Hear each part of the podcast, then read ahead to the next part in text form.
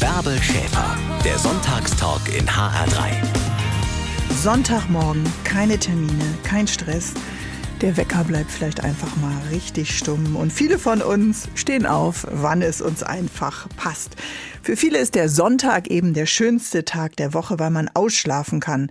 Ich habe mir jemanden eingeladen, der sich auskennt mit dem Schlafen, den Schlafforscher Christoph Schöbel, der ist heute mein Gast hier im HR3 Sonntagstalk. Sehen Sie das genauso? Sonntag, eines der schönsten Tage der Woche? Ja, guten Morgen. Natürlich sehe ich das genauso. Weil Sie gerne auch ausschlafen oder warum sehen Sie das so aus professioneller Sicht oder aus privater Sicht? Aber sowas von, sowohl als professioneller als auch aus privater Sicht. Okay. Okay, also Ausschlafen ist vom Vorteil, weil wir wollen ja heute an diesem Sonntagmorgen den Schlaf in den Mittelpunkt stellen. Etwas, womit Sie sich beruflich als Facharzt für Schlafmedizin natürlich äh, beschäftigen. Was fasziniert Sie denn am Schlaf? Was fasziniert mich am Schlaf? Ehrlich gesagt bin ich zur Schlafmedizin äh, ganz profan gekommen, weil ich als Student damals nebenbei im Schlaflabor gearbeitet habe und mich das erste Mal so richtig mit Schlafen beschäftigt habe. Vorher war das für mich immer so ein naja, eine Sache, die muss man halt machen, ansonsten ist man nicht leistungsfähig und man hat sich ehrlich gesagt in der Tat wenig beschäftigt. Aber je mehr man sich mit dem Feld beschäftigt, umso interessanter wird es eigentlich, weil wenn man sich das wirklich mal durch den Kopf gehen lässt, wenn Schlaf nicht eine der vitalsten Funktionen in unserem Leben hätte, wäre es ehrlich gesagt der größte Fehler der Evolution. Weil wir liegen ja, wir liegen ja da und sind letztlich, wenn man an die Tage zurückdenkt, in denen wir in Höhlen gehaust haben, letztlich super Opfer für Fressfeinde, wenn wir da so rumliegen und ähm, wenig tun und vielleicht noch nicht mal erst darauf achten können, ob da sich vielleicht gerade ein Fressfeind annähert. Richtig, also in dieser entspannten Haltung äh, ist der Körper aber dann jetzt doch aktiv. Warum hat sich die Evolution dennoch dafür entschieden? Also es gibt da verschiedenste Theorien und man muss ja ganz klar sagen, gerade Schlafmedizin ist eine der jüngsten Wissenschaften in der Medizin ehrlich gesagt wissen wir erst, was wirklich passiert oder haben zumindest einen Hinweis drauf, was passiert, seit wir die Hirnströme messen können. Mhm. Denn seitdem wir diese messen können, wissen wir auch, dass im Schlaf das Gehirn wahnsinnig aktiv ist und dass es verschiedene Phasen durchläuft, wo die Aktivität des Gehirns sich verändert. Und in der Tat geht man davon aus, dass gerade der Schlaf enorm wichtig war für unsere Gehirnentwicklung. Und wir wissen, dass gerade die komplexen Schlafbilder bei den äh, Lebewesen auftreten, bei denen wirklich komplexe Hirnstrukturen sich entwickelt haben. Und da sind wir Menschen äh, natürlich ganz weit oben. Und deswegen ist der Schlaf so enorm wichtig und spielt auch eine große Rolle in der Gehirnentwicklung, nicht nur vor der Geburt, sondern auch nach der Geburt. Wer viel schläft, ist also schlauer? Kann man so sagen, jawohl. Hm. Wie viele Stunden schlafen Sie am Tag, lieber Herr oh, Professor? Ich wusste, dass, ich wusste, dass genau diese Frage jetzt kommt. Ehrlich gesagt, ich brauche wirklich meine sieben bis acht Stunden. Ja. Das, äh, ich habe es zwischendurch mal probiert. Klar, wenn man Dienste hat, da denkt man, äh, sparst du am Schlaf. Aha. Aber ehrlich gesagt, spart man dann genau an der falschen Stelle. Ich komme auch auf meine sieben, acht Stunden, aber mir fehlt noch der Professorentitel. Muss mal überlegen, woran äh, das liegt. Sind Sie Bauchschläfer oder Rückenschläfer? also, also ich schlafe gern, ehrlich gesagt, auf dem Bauch ein, aber wir drehen uns äh, unweigerlich in der Nacht um. Der Körper will sich nicht wund liegen und deswegen landen wir auch in anderen Schlaflagen. Und ich finde es immer witzig im Schlaflabor, wenn die Leute sagen, ich kann auf dem Rücken gar nicht schlafen. Und dann zeigt man schön über die Nacht, kaum auf der Seite eingeschlafen, zack, liegt derjenige auf dem Rücken.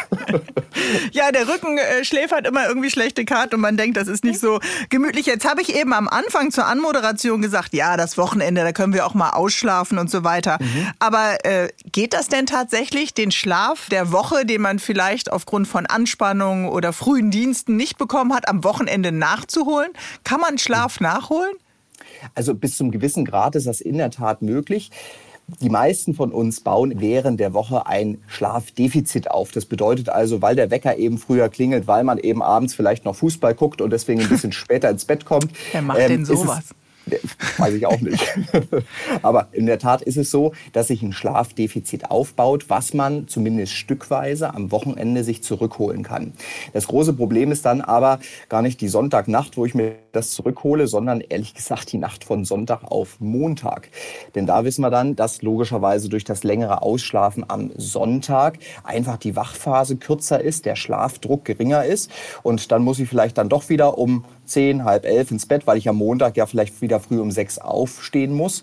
Und dann ist genau diese Nacht von Sonntag auf Montag die mit dem schlechteren Schlaf. Und wir wissen hm. das auch oft aus der Unfallstatistik, logischerweise, wenn ich nicht ausgeschlafen bin, dann ist die Reaktionsfähigkeit eingeschränkt und in der Tat kann die Unfallgefahr steigen. Es hat also Konsequenzen, nicht nur für den Einzelnen oder die Angehörigen, sondern auch für die Gesellschaft, wenn wir wenig schlafen. Umso besser, dass wir an diesem Sonntag drüber reden und gleich müssen wir mal die Problemschläfer in den Mittelpunkt stellen, lieber Professor Schöbel. Das Denn. Sie sind ja ein Mann, der sich auch damit auskennt. Freue mich, dass Sie heute mein Gast sind im HR3 Sonntagstalk. Ich bin Bärbel Schäfer, Rückenschläferin und schlafe sehr, sehr gut und sehr schnell ein. Ob das gut ist, klären wir gleich gleich. Bis dann. Moin, moin, hier ist der HR3 Sonntagstalk. Ich bin Bärbel Schäfer, gemeinsam mit dem Schlafforscher Professor Christoph Schöbel. Und wir fragen Sie, genauer gesagt, Herr Schöbel, ticken Sie eigentlich noch richtig? Haben Sie zu Ihrem gesunden Schlaf-Wachrhythmus gefunden oder ist das völlig chaotisch? Denn ein paar von uns haben ja das Glück, die legen sich abends in die Koje und schlafen sofort ein, schlummern dann selig stundenlang durch und wachen morgens gut erholt auf. Aber äh, es gibt auch die sogenannten Problemschläfer, so nennt das auf jeden Fall die Schlafforschung. Klingt ein bisschen nach Problembär, lieber äh, Christoph Schöbel. Was macht denn ein Problemschläfer eigentlich aus? In der Tat ist es so, dass Schlaf der Seismograph von unserem Gesundheitszustand ist. Das kann jeder bestätigen, der mal irgendwie Probleme im Beruf oder im familiären Setting hatte oder eventuell aufgeregt ist, weil man kurz vor einer Prüfung steht. Das wirkt sich unweigerlich auf den Schlaf mhm. aus. Das heißt, jede Nacht ist auch anders und es wäre vermessen, gerade in Zeiten der Selbstoptimierung zu gucken, dass jeder Schlaf in jeder Nacht gleich gut ist. Das geht nicht. Und deswegen geht es auch ein bisschen darum, über was reden wir denn hier eigentlich? Das heißt, dass mal eine Nacht schlecht ist, das liegt in der Natur der Sache und man muss dann so ein bisschen gucken, wie häufig tritt das denn auf? Gebe ich dem Schlaf genügend Raum und Zeit? Mhm. Kann ich also selbst an den Umständen was verändern, dass mein Schlaf besser wird? Aber in der Tat muss man natürlich so eine Befindlichkeitsstörung abgrenzen von einer manifesten Schlafstörung. Das heißt, wenn Sie Schlafstörungen an der Mehrzahl der Nächte pro Woche haben, obwohl Sie dem Schlaf genügend Raum und Zeit geben, oder weiterhin tagsüber nicht leistungsfähig sind. Das heißt, die Auswirkungen des schlechten Schlafes am Folgetag merken mhm. und das Ganze länger als ein bis drei Monate dauert, dann sollte geguckt werden, dass da keine Schlafstörung dahinter steckt. Denn je später man diese angeht, umso mehr hat sich diese häufig verfestigt. Und dann okay. wird es ganz schwierig, die dann wieder langsam aufzudröseln. Das hängt so ein bisschen von der Ursache ab. Okay, und was heißt denn das, dem Schlaf genügend Raum geben? Äh, das heißt ja nicht, es kommt ja nicht jetzt auf die Größe des Schlafzimmers an. So ist das ja nicht gemeint. Das ist ja schon mal klar klar, aber was genau, heißt das, dem genau. Schlaf Raum geben? Äh, also nicht äh, hektisch um eins ins Bett zu springen, wenn man weiß, man hat um fünf Uhr wieder Frühdienst. Meinen Sie das damit oder können Sie das ein bisschen genauer beschreiben?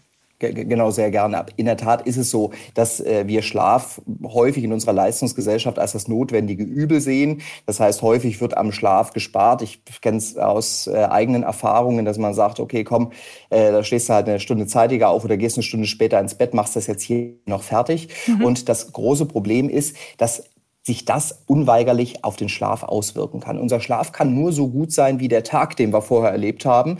Und deswegen greifen Schlaf und Wachzustand ineinander über. Man kann das eine ohne das andere nicht denken. Und deswegen ist es wirklich wichtig, dem Schlaf Raum zu geben. Das heißt, nicht nur zu gucken, wie viele Stunden brauche ich denn, um mich wirklich wohlzufühlen. Das weiß insgeheim jeder, wie viele Stunden er braucht. Das kriegt man nämlich einfach mal im Urlaub mit, wenn man keinen Wecker hat und wirklich schlafen kann, bis man wach mhm. wird.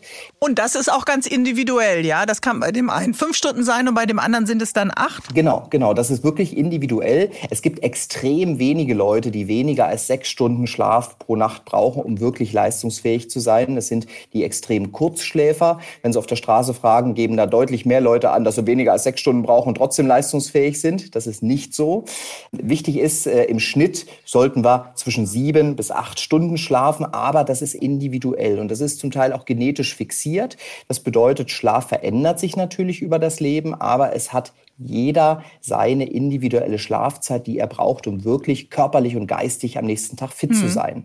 Und man sollte letztlich darauf achten, äh, das äh, hat man mit, zusammen mit meinem Co-Autor, Herrn Wieter, auch in dem Buch betont, dass insbesondere der Chronotyp eine große Rolle spielt. Das wird nämlich häufig so ein bisschen außer Acht gelassen. Das heißt, wir haben alle eine innere Uhr. Chronos kommt aus dem Griechischen und genau. heißt die Zeit. Jawohl, super. Nur mal humanistische Bildung schlägt zu. Meine humanistische Bildung mal raushauen. Und warum heißt die Uhr Chronometer? Hm, darüber könnt ihr jetzt selber mal nachdenken. genau, die Rätselfrage.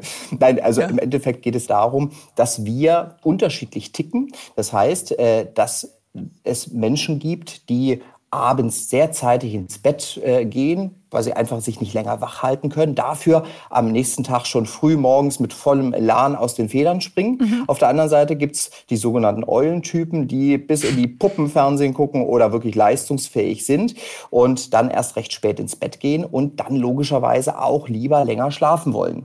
Die meisten von uns gehören zum Glück zu den Neutraltypen und können sich so ein bisschen an die sozialen Anforderungen oder besser an die sozialen Anforderungen anpassen. Ja. Und auch das ist genetisch fixiert und kann sich so vor allen Dingen im Laufe des Lebens mhm. auch verändern. Okay, also das heißt, auf diesen äh, Chronotypen hat man dann nicht so grundsätzlich Einfluss. Dass, wenn ich das richtig verstehe, sind das eben Nuancen.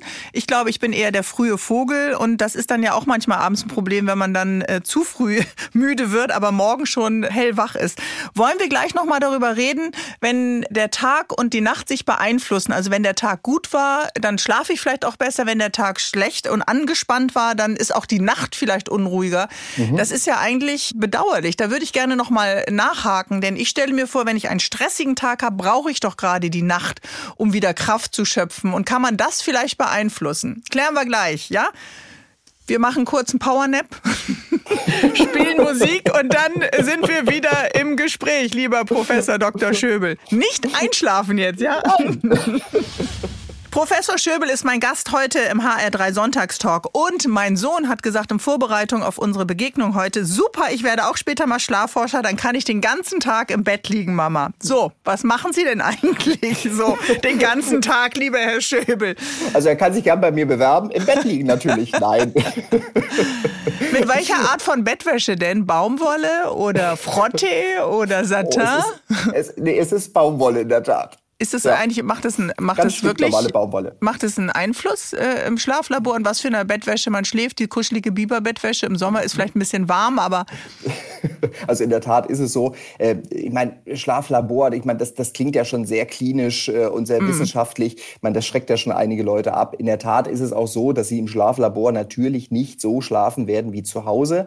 Das ist leider äh, ein Problem, aber dafür ist ein Schlaflabor auch gar nicht gedacht, sondern ein Schlaflabor ist ja wirklich nur dafür da, dass ich wirklich gucken kann, ob eine körperliche Ursache hinter den Schlafstörungen mhm. steckt. Ob zum Beispiel alles mit der Atmung richtig funktioniert oder ob sich die Beine in der Nacht bewegen oder ob der Schlafablauf gestört ist. Das heißt, das, was ich über die Hirnströme ableiten kann, das wird alles in einem Schlaflabor gemacht. Das heißt, da braucht auch keiner Angst zu haben. Jeder würde in dem Schlaflabor anders schlafen als zu Hause.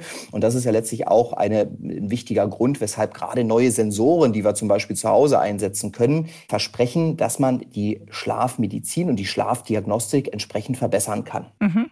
Soll man lieber komplett dunkel oder auch mit lichtdurchlässigen Jalousien und Vorhängen schlafen? Hat sowas einen Einfluss? Oder die Matratze, die Schlafposition? Ist das etwas, was Sie auch betrachten genau. als Schlafforscher oder ist das jetzt äh, zu laienhaft gedacht? Nee, also das ist ganz, ganz wichtig, dass man diese Voraussetzung auf alle Fälle schafft. Ähm, gerade mit schlafgestörten Patienten werden diese Tipps und Empfehlungen auch besprochen. Die heißen natürlich ganz schlimm Schlafhygiene. Äh, das klingt noch furchtbarer. Im Endeffekt geht es darum, sich wohlzufühlen. Und ja. man muss natürlich gucken, was können Störquellen sein, die den Schlaf stören. Und wenn Sie eine schlafsensible Person sind, dann sollte man auf diese Störquellen achten. Das kann zum Beispiel ein zu warmes oder zu kaltes Schlafzimmer sein oder Lautstärke oder eben zu viel Helligkeit dann sollte man eine bessere Abdunklung schaffen, wobei man sagen muss, unsere Augenlider sind ehrlich gesagt die besten Jalousien, die man haben kann. Aber trotzdem sollte man gucken, dass man sich in seinem Schlafzimmer einfach wohlfühlt. Aber eine Schlafstörquelle kann ich mir vorstellen, dass viele, die uns jetzt zuhören und dann so über ihren Frühstückstisch mal gucken, direkt ihren Partner oder ihre Partnerin anschauen. Wir teilen ja oft das Bett ja. mit jemandem. Entschuldigung, du bist meine Schlafstörquelle. Ist natürlich jetzt keine charmante Liebeserklärung, lieber Professor Schöbel. Charmant Land ist anders. Kann der Partner oder genau. die Partnerin auch ein Grund sein, warum man selber schlecht schläft und dann keine Kraft tankt? in der Tat kann das wirklich der Fall sein. Gerade wenn Sie an die Schnarcher denken. Das betrifft ab einem gewissen Alter auch die Frauen. Die Männer sind da aber im Vorteil. Und, aber nicht alle, äh, oder? Nicht, nicht alle. Nicht alle, aber schon äh, die Hälfte und im höheren Alter sogar die Mehrzahl der Leute. Man muss aber ganz klar sagen, wir wissen aus Untersuchungen, dass Männer subjektiv besser schlafen, wenn ihre Partnerin daneben liegt. Bei Frauen ist es leider genau andersrum, hm. dass viele Frauen sich verstört fühlen und das muss man dann natürlich besprechen. Zum Glück sind wir alle soziale Wesen und häufig überwiegt dann natürlich die Nähe des Partners, die uns entspannen lässt und besser einschlafen lässt und dann überhört man vielleicht auch das Schnarchen. da sind Sie jetzt aber sehr aber optimistisch. Bei ist ich weiß, Sie wollen jetzt Beziehungen retten unserer HR3-Hörer und Hörerinnen, aber äh, ehrlich gesagt, äh, man kann, nicht jeder hat ja auch zwei Schlafzimmer oder nicht jeder kann dann aus dem genau. Zimmer rausgehen. Äh, genau. dann rütteln wir an den Partnern äh, rum oder ziehen das Kopfkissen weg oder halten die Nase zu. Äh, dann ist ja schon der eigene Rhythmus gestört. Genau, oder stecken uns einfach Oropax in die Ohren. Das ja. ist vielleicht nur das Einfachste. Stimmt. Aber wenn sich das über die äh, Geschichte des Patienten, der Patientin herausstellt, dass der Partner, die Partnerin einen Störfaktor darstellt, muss man natürlich auch gucken, ist das jetzt vielleicht sogar was Behandlungsbedürftiges? Und in der Tat werden sehr, sehr viele Patienten, die zu uns kommen, von ihren Partnern, Partnerinnen geschickt.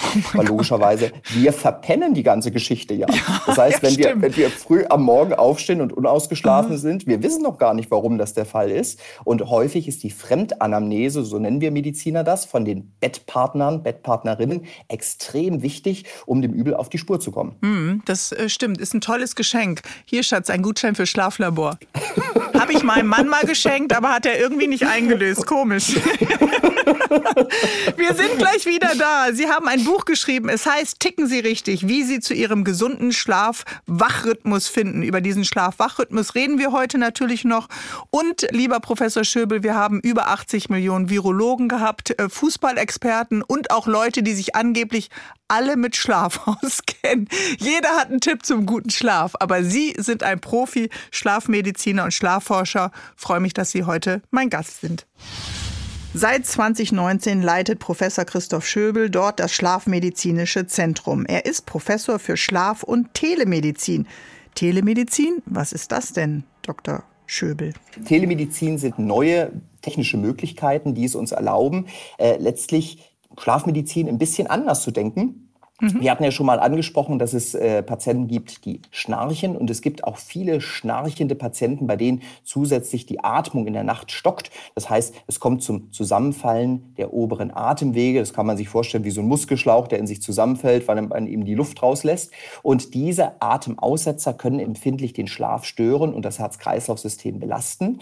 Und viele Patienten kriegen deshalb eine Therapie, eine Therapie, die mittels einer Maske und Überdruckluft die Atemwege Atemwege aufhält. Klingt nicht sexy, ist mhm. aber letztlich die Standardtherapie, die das wirklich gut in den Griff bekommt. Und äh, viele der Patienten lieben ihre Maske, äh, weil sie merken, dadurch können sie endlich wieder gut schlafen und sind leistungsfähig. Und das Gute ist, wenn man schläft, sieht man sich ja selbst nicht. Ja, das Nein. stimmt. Und wichtig ist, dass diese Maskentherapie natürlich nur dann wirklich guten Effekt hat, wenn man sich daran gut gewöhnen kann. Und gerade dieser Gewöhnungseffekt, diese Gewöhnungszeit, die ist bei den Patienten unterschiedlich lang.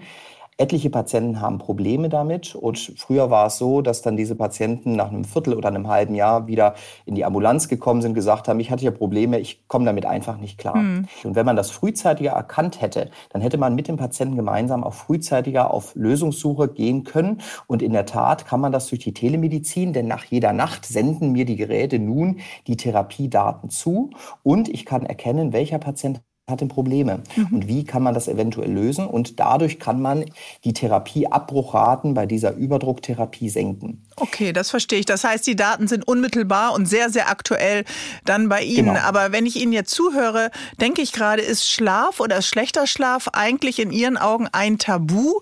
Denn äh, kaum einer sagt ja, also in, in der Familie sagt man vielleicht, ich habe schlecht geschlafen oder ich habe schlecht geträumt, aber man würde es ja am Arbeitsplatz eben nicht so klar aussprechen, weil man dann als nicht leistungsfähig gilt. Und wenn ich Ihnen jetzt so zuhöre, sind ja viele, viele Stunden dann einfach weg, um sich zu regenerieren.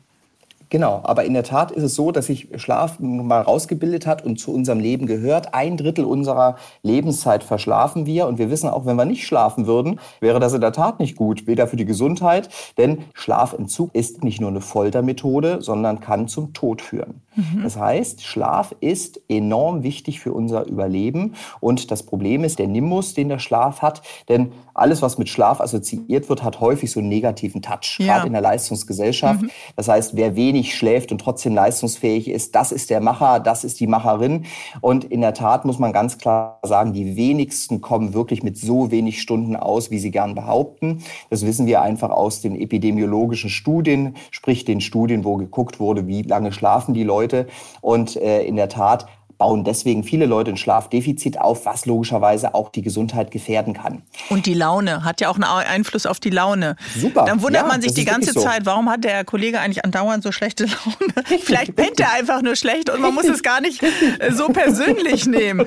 Wie ist das eigentlich mit Teenagern? Viele von uns äh, kennen das ja, dieses minutenlange Rütteln an den also Tierchen also unter der Bettdecke in diesem chaotischen Räumen, die mit uns die Wohnung teilen. Wie ist das die denn? Pubertiere. Ja, genau, unsere kleinen Pubertierchen, die brauchen ja offensichtlich wieder mehr Schlaf. Wollen wir noch mal auf die Teenager ganz kurz einen Blick werfen gleich? Gern. Wir versuchen mal morgens die Teenager wach zu kriegen. Gar keine so leichte Aufgabe. Ich glaube, das wird ganz schön hart für uns Eltern jetzt in den ersten Tagen, Wochen, wenn die Schule wieder startet nach den schönen langen Sommerferien. Aber wenn man dann äh, etwas älter wird, zack, ist man plötzlich um 5, 6 Uhr morgens wach, obwohl man ja ausschlafen könnte. Frage an meinen heutigen Gast, den Schlafforscher Christoph Schöbel. Was hat denn das Alter oder hat das Alter was mit unserem Schlaf Schlafverhalten zu tun? Generell äh, wissen wir, dass gerade Babys natürlich ganz viel Schlaf brauchen. Und der Schlaf ist ganz, ganz wichtig für die Hirnreifung und deswegen brauchen Babys viel Schlaf und die Schlafzeit, die passt sich dann so langsam über die Zeit auch an die Schlafzeit an, die wir dann natürlich als Erwachsene haben. Mhm. Das große Problem ist, gerade wenn wir jetzt uns das Teenageralter nochmal angucken, da schlägt der Chronotyp zu. Das bedeutet, Teenager werden im Rahmen der Pubertät, die Jungs mehr als die Mädchen, zu Spättypen. Das heißt, die können lange wach bleiben, sind leistungsfähig bis äh, spät in die Nacht oder früh in den Morgen und wollen dann natürlich am nächsten Morgen lieber länger schlafen. Das große Problem ist, dass am nächsten Tag logischerweise der Wecker klingelt, die Schule wartet und das ist letztlich auch die große Diskussion immer, warum gehen unsere Schulen so zeitig los? Denn in der Tat können gerade Teenager um diese Zeiten noch nicht leistungsfähig sein. Also wären Sie ein Verfechter der Theorie, dass Schule später beginnt?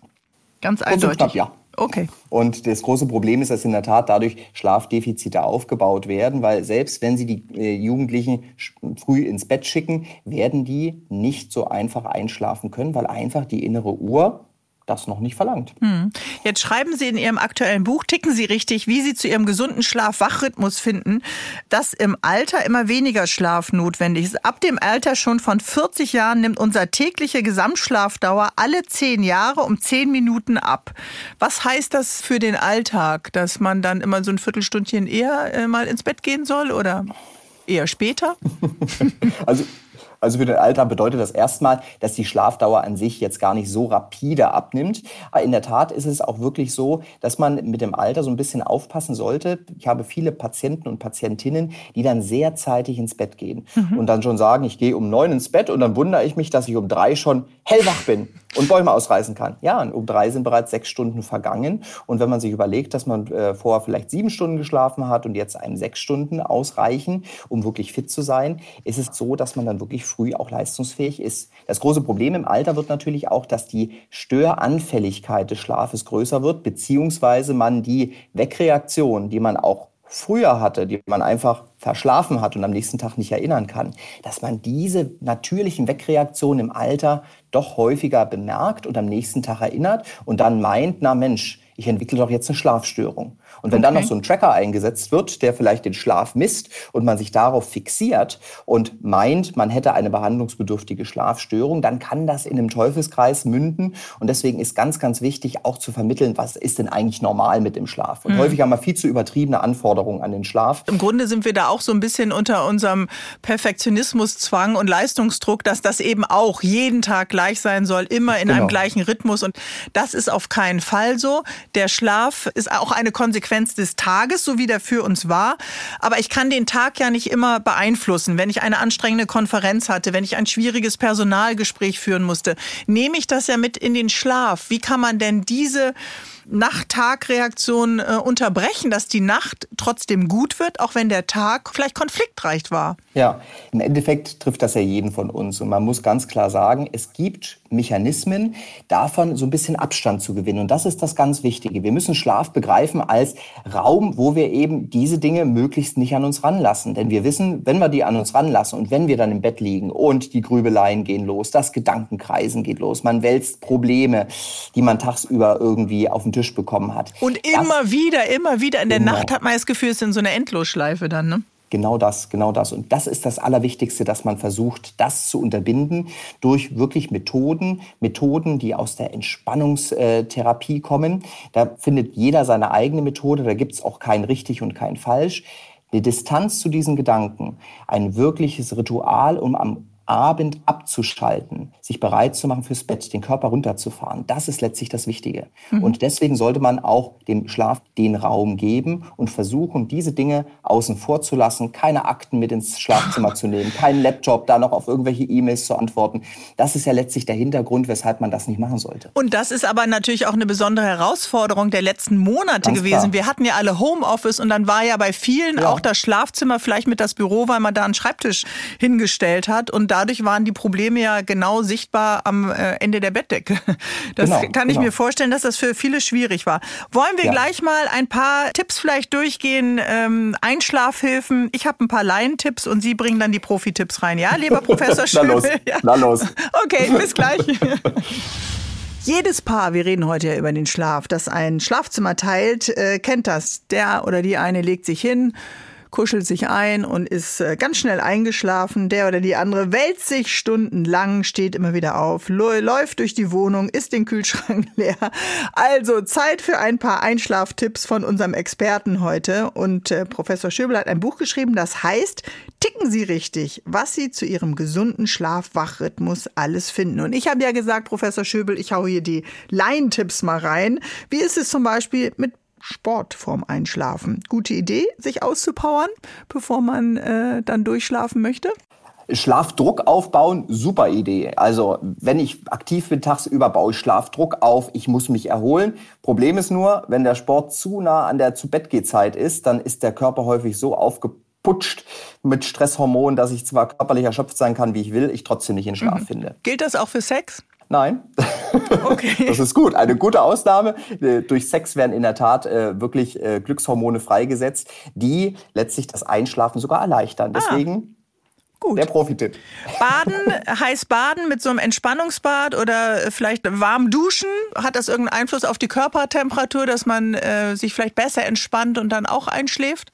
Ja, also es ist natürlich nicht nur ein Ritual, was auf den Schlaf vorbereitet, sondern wenn ich heiß bade oder heiß dusche und danach äh, letztlich mich ins Bett lege, dann kühlt der Körper schneller ab, der ist ein bisschen erwärmt und gerade das Abkühlen des Körpers, das ist ein ganz, ganz wichtiger Einschlaftaktgeber. Ah, okay. Also das heißt, man sollte eben auch immer wieder vielleicht gleiche Rituale, das haben wir ja bei Kindern häufig, so ein Abendritual mit dem Abendbrot, äh, das Bad dann nehmen, da kommt das Bad eben auch schon wieder vor. Sollten wir Erwachsene das vielleicht auch übernehmen, die Abendrituale? In der Tat, wir sind nämlich nicht nur im Teenageralter Pubertiere, sondern wir sind besonders Gewohnheitstiere. Und das ist letztlich für unser ganzes Leben gültig. Und gerade dieses Gewohnheitstier in uns, das liebt Rituale. Was ist denn Ihr Abendritual kurz vorm Einschlafen? Darf ich das fragen? Gerne. Also ich, ich lese in der Tat ein Buch. Okay. Grad, äh, das versuche ich auch immer. Dann komme ich drei Seiten weiter, werde so müde und am nächsten Tag denke ich, hä, den Text kennst du doch. und fange wieder von vorne an. Das nervt mich. Lesen kann tatsächlich auch ermüden? Es ist halt ein Ritual. Es hängt natürlich so ein bisschen davon ab, was Sie lesen. Wenn Sie jetzt den spannendsten Thriller lesen und äh, kaum ein Auge zukriegen, weil Sie unbedingt mhm. wissen wollen, wie das endet, äh, auch das kennt jeder von uns, dann ist es wahrscheinlich nicht das richtige okay. Buch, um Sie runterzubringen. Aber im Endeffekt, wenn Sie einen Roman lesen, ist einfach Zeit jetzt zu entspannen. Es ist Zeit abzuschalten. Das ist sozusagen das, was dem Unterbewusstsein mhm. dadurch suggeriert wird. Das Signal. ob es ein Buch ist oder was anderes ist, ja. das liegt ganz an Ihnen. Der berühmte Schlummertrunk oder der Gang nochmal um den Block. Auch das super, ein super Ritual, nochmal rausgehen, nochmal Sauerstoff tanken, auch das ist gut. Lässt sozusagen auch nochmal ähm, vielleicht die Probleme des Tages fallen lassen, dass man sagt, okay, bis hierher und nicht weiter. Man mhm. überlegt vielleicht nochmal und sagt sich, okay, wenn ich jetzt zur Tür reingehe, dann lasse ich die Probleme draußen vor. Schlummertrunk muss man ganz klar sagen, klar, ähm, ja, Alkohol ist nicht nur äh, soziales Mittel, was wir in unserer Gesellschaft ganz fest verankert haben. Es führt in der Tat zu einem besseren Einschlafen, aber Achtung, Je nachdem, wie viel Alkohol ich trinke, kann der Alkohol in der zweiten Nachthälfte zur Durchschlafstörung führen. Das hat was mit den Abbauprodukten des Alkohols zu tun. Das heißt, ich erkaufe mir in der Tat ein schnelleres Einschlafen durch ein schlechteres Durchschlafen. Natürlich muss man da so ein bisschen die Menge relativieren. Es geht jetzt gar nicht darum, asketisch zu leben. Und auch äh, letztlich ein Glas Wein kann letztlich zum Abendritual mit dazugehören. Mhm. Durchlüften? Durchlüften macht Sinn. Kann sowieso wenn, schaden. Wenn sie in einer Miefig Kann sowieso nie schaden. Kann nie schaden. Okay, Schlafmittel, das ist ja, ist ja so eine Sache. Da gibt es ja was Homöopathisches und die richtigen Hämmer dann von einem äh, Facharzt dann auch empfohlen. Da haben natürlich viele Angst davor, dass sie dann abhängig werden und scheuen sich ein Schlafmittel zu nehmen. Sollte man das temporär mal machen oder etwas Homöopathisches? Wie ist Ihre Haltung dazu? Also prinzipiell sind wir froh, dass wir Schlafmittel haben, aber in der Tat ist es so, dass man Schlafmittel nicht kritiklos einsetzen sollte. Gerade wenn jetzt eine akute Schlafstörung da ist, zum Beispiel, weil man irgendwie vielleicht ein Verlusterlebnis hatte äh, bei einem nahen Angehörigen, kann man das kurzfristig einsetzen. Für langfristige Sachen sollte man allerdings wirklich genau gucken, was ist denn die Ursache der Schlafstörung, sollte diese Ursache viel, viel eher behandeln, als nur die Folge mhm. mit einem Schlafmittel abzumildern. Und man muss ganz klar sagen, das ist deswegen ganz, ganz wichtig, denn in der Tat gibt es Schlafmittel, die ein Abhängigkeitspotenzial haben. Hier ist der HR3 Sonntagstalk. Ich bin Bärbel Schäfer und es gibt mittlerweile Apps, ich glaube, für jede Lebenslage. Natürlich auch welche, die schreien, lad mich runter. Und wenn du mich runtergeladen hast auf dein Smartphone, dann hast du nie, nie, nie wieder ein Problem mit dem Einschlafen. Am besten noch im Jahresabo. Funktionieren diese Apps eigentlich tatsächlich? Lieber Christoph Schöbel, Sie sind ja Schlafexperte und mein Gast heute im HR3 Sonntagstalk wäre schön, wenn es so wäre. Generell, ich, ich finde ja die Entwicklung primär erstmal nicht schlecht. Also ich finde es super, wenn sich Leute um ihre Gesundheit kümmern. Und das ist ja letztlich auch der große Riesenvorteil von der Digitalisierung in der Medizin. Menschen kriegen die Sensoren an die Hand und können wirklich selber messen, wie geht's mir und können letztlich auch eine Rückmeldung kriegen. Ich finde es klasse, man kann sich mit dem Patienten auf Augenhöhe unterhalten, mhm. aber man muss ganz klar sagen, bei den meisten Apps wissen wir leider überhaupt nicht, ob die Sensoren überhaupt das messen, was sie zu messen vorgeben. Denn letztlich verlassen wir uns in der Medizin ja auf geprüfte Sensoren, sogenannte zertifizierte Medizinprodukte. Und da muss man ganz klar sagen, sind die wenigsten Apps wirklich als Medizinprodukt zertifiziert. Mhm. Da kommen jetzt so ein paar Sensoren und ein paar Apps um die Ecke, die als Medizinprodukt zugelassen werden. Und in der Tat kann ich mich dann auch als Arzt darauf verlassen, dass der Sensor das misst. Okay, und man hat braucht dafür natürlich dann auch das Smartphone äh, oder den äh, Laptop dann am Bett. Und ich dachte immer, das wäre nicht so gut. Richtig. Wichtig ist ja, dass gerade das Blaulicht was die Screens aussenden, das kann die Melatoninproduktion unterdrücken und kann den Schlaf schlechter machen. Ähm, wenn das Handy letztlich neben dem Bett liegt, kein Blaulicht aussendet. Da muss man ganz klar sagen, hängt es natürlich so ein bisschen von dem Sensor ab. Es gibt zum Beispiel mittlerweile Radarsensoren, äh, die wir hier auch als Medizinprodukt äh, testen in Studien, die schon sehr gut auch auf Schlaf und auf die Vitalwerte, sprich Atmung mhm. und Puls zurückschließen können. Das ist ja wieder wie Ihre Telemedizin dann ein bisschen in der Annäherung äh, wie im Schlaflabor. Genau, genau, genau. Und deswegen mhm. geht es darum, wie kann ich so eine Sensorik einsetzen, um zum Beispiel auch Schlafstörungen zu Hause zu erkennen. Denn wir wissen ja, so ein Schlaflabor, ich meine, so viele Betten gibt es da gar nicht. Und es gibt viel, viel mehr Betroffene, die zum Beispiel körperliche Ursachen haben, zum Beispiel diese Atemaussetzer. Und da kann mir so eine Sensorik natürlich deutlich die Diagnostik erleichtern und kann auch dazu führen, dass ich einfacher und vor allen Dingen komfortabler eine Diagnose stellen kann. Mhm. Also ich merke schon, Sie haben die Apps im Auge und äh, sich selber vielleicht noch keine runtergeladen, aber die Frage nochmal, wenn Patienten, die zu Ihnen ins Schlaflabor kommen, vorher googeln und äh, Dr. Google fragen, was ist mit meinem Schlaf und äh, überhäufen mhm. Sie da mit Ihrem geballten Internetwissen, mögen Sie das? Wie im, wie im Leben sonst so. Äh, das Maß ist das Mittel der Dinge. Und man muss ganz klar sagen, ich finde es super, wenn, wenn man sich vorher informiert hat. Das zeigt mir ja auch, derjenige hat einen gewissen Leidensdruck. Er möchte auch selbstwirksam aktiv werden. Und das ist ehrlich gesagt das Wichtige. Wenn es um eine Therapie geht, dann ist es zwar schön und gut, wenn ich sage, lieber Patient, das musst du jetzt machen. Aber wenn derjenige gar nicht versteht, warum er das machen soll und gar nicht mit seiner Therapie mitarbeiten kann, dann ist das natürlich schlecht für die Arzt-Patienten-Bindung. Und deswegen, ich finde es klasse, wenn sich Leute vorher erkundigt haben. Häufig kommen dann sogar Sachen raus, wo man sagt, das stimmt, aber häufig wird das Ganze dann falsch interpretiert, gerade wenn es mhm. um den Schlaf geht. Denn man muss ganz klar sagen, selbst wenn mir eine App vielleicht sagt, wie viel Tief- und wie viel Leichtschlaf habe ich, auch wenn ich dem Sensor vielleicht gar nicht vertrauen kann, das hat mitnichten damit zu tun, wie ich mich selbst fühle. Mhm, da gibt es nochmal eine Differenz dann. Genau, die subjektive Schlafqualität ist häufig komplett anders als das, was man misst.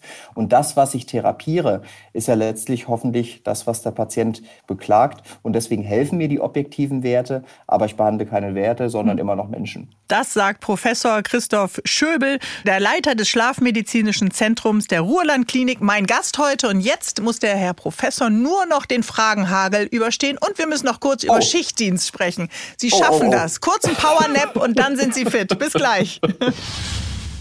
Worüber wir noch gar nicht geredet haben, Herr Schöbel, ist ja über den sogenannten Schichtdienst. Ja, Bäcker, Pflegekräfte, Mitarbeiter in der Produktion, Pilotinnen, Stewardessen und Stewardessinnen, Frühmoderatorinnen im Radio. Also alle sind geplagt äh, vom unregelmäßigen Aufsteh- und Schlafrhythmus. Was heißt das? In der Tat ist es so, dass Schichtdienst unvermeidbar ist, äh, gerade in einer Gesellschaft, wie wir sie haben. Denken Sie einfach an die Berufsgruppen, die Sie gerade angesprochen haben oder wir hier in der Klinik. Ich meine, eine Intensivstation funktioniert nur, wenn eine Nachtschicht auch da ist. Natürlich ist das nicht gesundheitsförderlich, Schichtdienst, das wissen wir, aber logischerweise trotzdem in vielen Bereichen einfach erforderlich. Deswegen geht es darum, dass man möglichst guckt, dass Schichtpläne entsprechend so gestaltet sind, dass sie letztlich in eine gewisse Richtung rotieren, dass man also erst den Frühdienst hat, dann den Spätdienst, dann den Nachtdienst und dann frei. Wenn man nämlich ständig die Schichten wechselt, mal früh, mal spät, mal Nacht, dann kommt die innere Uhr unweigerlich durcheinander und äh, das kann in der Tat dann über Jahre gesehen äh, logischerweise dann auch schön Schlafstörungen Vorschub leisten. Mhm. Lieber Professor Schöbel, bis hierhin war es wissenschaftlich, es war emotional, es war sehr unterhaltsam, aber jetzt haben Sie den hammerharten Fragenhagel vor sich. Sind Sie bereit?